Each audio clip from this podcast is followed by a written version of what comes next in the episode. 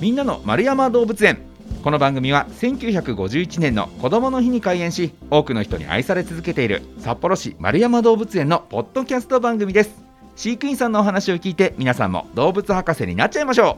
う。ということで今月ご紹介しております動物はレッサーパンダです。お話ししてくださるのが動物専門員の大野博之さんです。大野さん今日もよろしくお願いします。よろしくお願いします。前回はレッサーパンダの食についてお話伺いましたが今回のテーマはこちら。協力して守るレッサーパンダ。さあ協力して守るということですけども守らなきゃいけないということは、はい、まあ、先週もちらっと伺いましたがこの種としてレッサーパンダ少なくなってしまってるってことなんですかね。そうですね。ここ数十年ほどで、まあ、前回もお話ししたんですけど、まあ、ネパールレッサーパンダと四川レッサーパンダ両足を合わせて、まあ、1万頭以下になったとも言われています。それってかなり減ってしまってるっていうことなんですかね？そうですね。あの四川レッサーパンダに限って言うともう6000頭を切っているとも言われているのでかなり少ないと思います。ちなみにこう四川レッサーパンダとあともう一個が何でしたっけ？ネパールレッサーパンダですね、ネパールレッサーパンダ、はいこう違いとかもあんまり分かんないですけどまずあの丸山動物園にいるのはどっちなんですか？うちで飼育しているのは四川レッサーパンダです。四川レッサーパンダ、はい、えこれ種類として四川とネパールだとこう見た目にも違いとかってあったりするもんなんですか？そうですね。生息地がまず違うんですけど、はいはい、あの見た目としてはですねあの体の大きさであったりまあちょっと顔つきなんかもちょっと違いがありますね。へえ、はいえよく僕らが見るこう本当可愛らしいよなっていうのは大体あれなんですか？こう多くの動物園とかでも視線を多く飼育してたりするんですか？日本ではおそらくほとんどが視線レッサーパンダになるかと思います。そうなんですね、はい、もしかしたらじゃあネパールレッサーパンダを僕は見たことがないかもしれないですね。僕も見たことがないんです見たことそうですか、はい、えー、えじゃあそんなにちょっと珍しい珍しいというかあんまり日本に入ってきてない種なんですかね？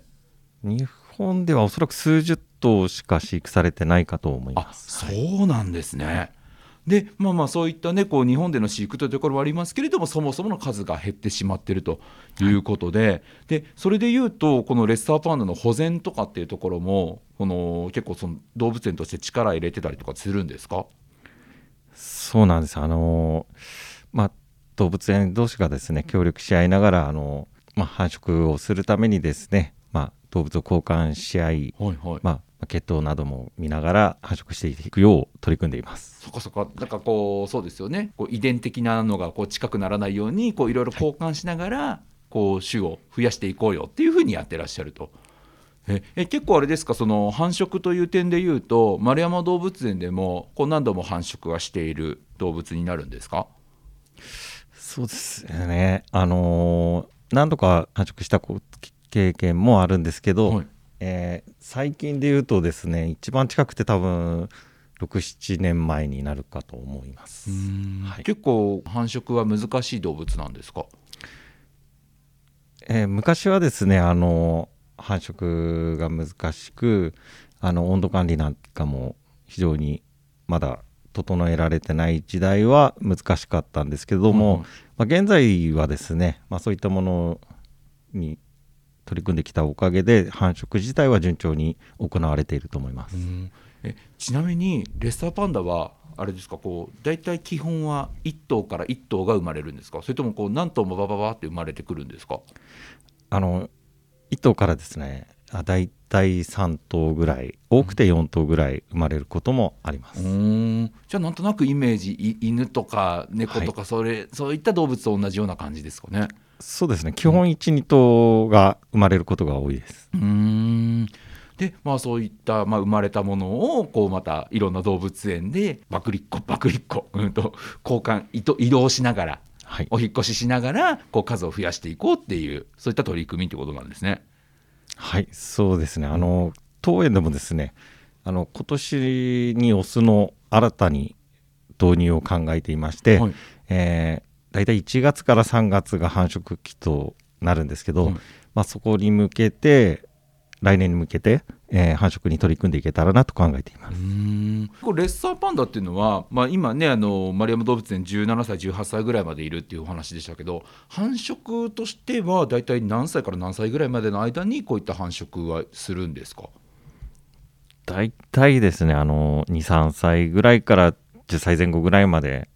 えー繁殖が行われるかと思います。うん。でもそうなってくるとあれですね。こう丸山動物園のすでにいるレッサーパンダでいうともう高齢の子が多いからそれこそ今じゃあ次オスがこうやってきて繁殖の対象になるのはその6歳でしたっけ？6歳の子はい。とこうペアにしてみたいな感じなんですかね。そうですね、大体同じような年頃のオスを、まあ、今年新たに持っていきたいなと思っています。んそういったこのいろんな動物園とこう行き来みたいなの多いんですか？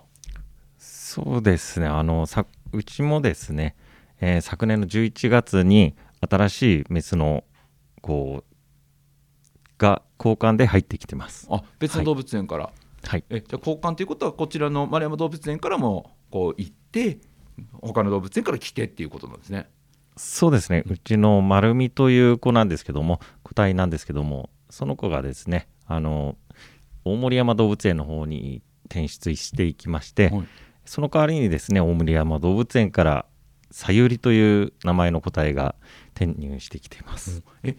メスとメスを交換したってことですか？はい、そのそうなります。ん。これってなんでこう同じメスなのに交換する必要があるんですか？あのまあ種別管理者という血統を考えてあの調整をしてくれるところがありまして、おえうちのあ、まあ、当園にいたえ丸みという個体もですねあの大森山動物園の方で今年新たにペアリングをもうすでに行っているそうです。うんそっかだからこの血統が偏らないように、はいこううまいことバランスを取ってくれる人がいるんですね。その通りです。すごい。仲人さんみたいなことですね。はい。すごいですね。こうえだからじゃあ全国のこのレッサーパンダの血統とかを把握してこの子にはこの子だなみたいなそういうのがあるってことなんですね。はい、そうなります。面白いなあじゃあ今後またどんどんとこう新しく例えばこう新しく来るこうオスと、えー今いるメスとでこうペアリングしたらまたどちらかがこう転出していって新しい子が入ってきてみたいなことがはい、繰り返されていくってことなんですね。そうなります。はい。すごい。だから例えば何年か前にこうレッサーパンダ見て同じ種類同じ子だなって思ってるけど意外とこうお引っ越しお引っ越ししてまた違う子が目の前にいるみたいなことがよくあるってことですよね。そういうこともあるかと思います。はい。んまあ、そういったことをしていくおかげでこう今こう数が減ってしまっているレッサーパンダは守られているということなんですねちなみに数が減ってしまっているっていうのははい。そもそもなんで減ってしまってるんですかね？まあ、ペットとして密漁されてしまったりだとか、まあ生息地の分断であったり、まあ、環境破壊が原因とされています。え今さすがにあれですよね。日本にはペットとして入ってこれないですにかいろんな動物によってなんか決まりありますよね。そうですね、日本でペットとしてレッサーパンダを飼ってることは、おそらくないかと思うんですけども、はい。まあでも世界にはね、はい。まあ、悪い人たちもいるよっていうことなんですねそうそうなんです。可愛いがゆえの。いやまあ確かにね 可愛いからこそなんか近くに置いておきたいってなりますけどもそうです。へえまあでもそういったね形で本当にこう保全このレッサーパンダというね可愛い生き物を守っていこうというねまあそういった取り組みをこう全国で協力してやってるっていうのがすごいですねなかなか一箇所の動物園が単体でやるんじゃなくていろんなところが手を取り合いながらこうみんなで頑張ろうよっていうふうにやってらっしゃるってことなんですね。